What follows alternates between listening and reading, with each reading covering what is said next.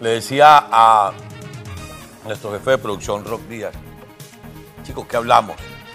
Vamos a seguir en un ritornelo sobre el tema electoral, cuando el mundo no se detiene con el tema electoral.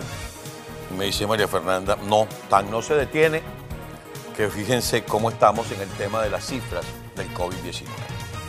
Pues sí, si bien es cierto que estamos a las puertas no de una, ni de dos, ni de tres, sino que de cuatro compañías pudieran colocar en el mercado, o antes de que finalice este año, o en los primeros días del próximo año, una vacuna, no es menos cierto que han aumentado los casos en la Florida, que en Europa han tenido que de alguna forma recoger nuevamente, que hay gente que está aislada, que este virus no respeta raza, color, credo, nacionalidad. Y nosotros tenemos que poner de nuestra parte. Y esto lo digo porque más allá de lo que las autoridades puedan hacer, más allá de las recomendaciones del distanciamiento social, de lavarse las manos de manera constante, del uso de la careta facial o mascarilla. Es decir, más allá de las medidas de bioseguridad que conocemos, que puedan ser dictadas o normadas por una entidad de autoridad de un municipio, de una ciudad, de, un estado, de un país entero, está en la conciencia de cada uno de nosotros. A veces uno puede estar en contra de normas como, por ejemplo, voy a abrir el restaurante, pueden trabajar, pero solo hasta las 12 de la noche. Bueno, yo le diría a quienes dicen eso, ¿dónde está la estadística que dice que el virus se contagia de las 12 de la noche en adelante más que de las 12 de la noche para atrás?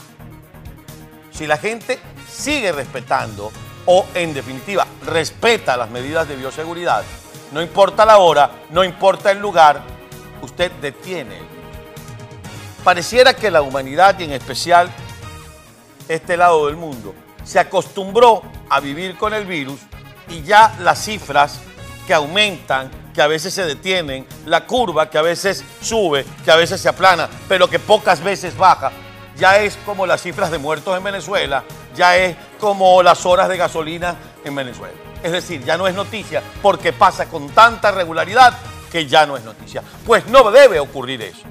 Y sobre todo, porque hemos arrancado en casi todo América Latina y buena parte del mundo un periodo escolar donde nuestros hijos que van a la, primaria, a la secundaria, a la universidad, a los colleges, a los colegios en general, están sometidos a un riesgo. Donde nosotros mismos, cuando vamos a un supermercado, cuando vamos a una consulta médica, cuando vamos a la compra de cualquier artículo o simplemente cuando venimos a trabajar estamos sometidos a un riesgo. Es por eso que la actitud debe ser responsable.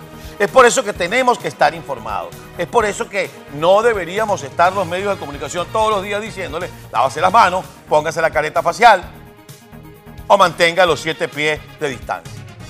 Mis queridos amigos, vamos a sentarnos tres minutos y a cerrar los ojos y a recordar el 31 de diciembre del año 2019, cuando algunas noticias de una ciudad china daban cuenta de una epidemia, de un virus que se había desatado en esa zona del mundo.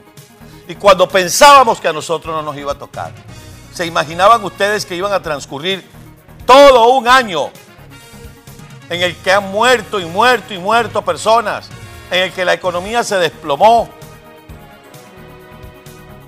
pues ha transcurrido un año del cual tenemos que aprender, porque si no, como muchos han previsto, este virus nos puede acompañar todo el año 21 e incluso hasta el año 2022. ¿Lo quieren así o más claro?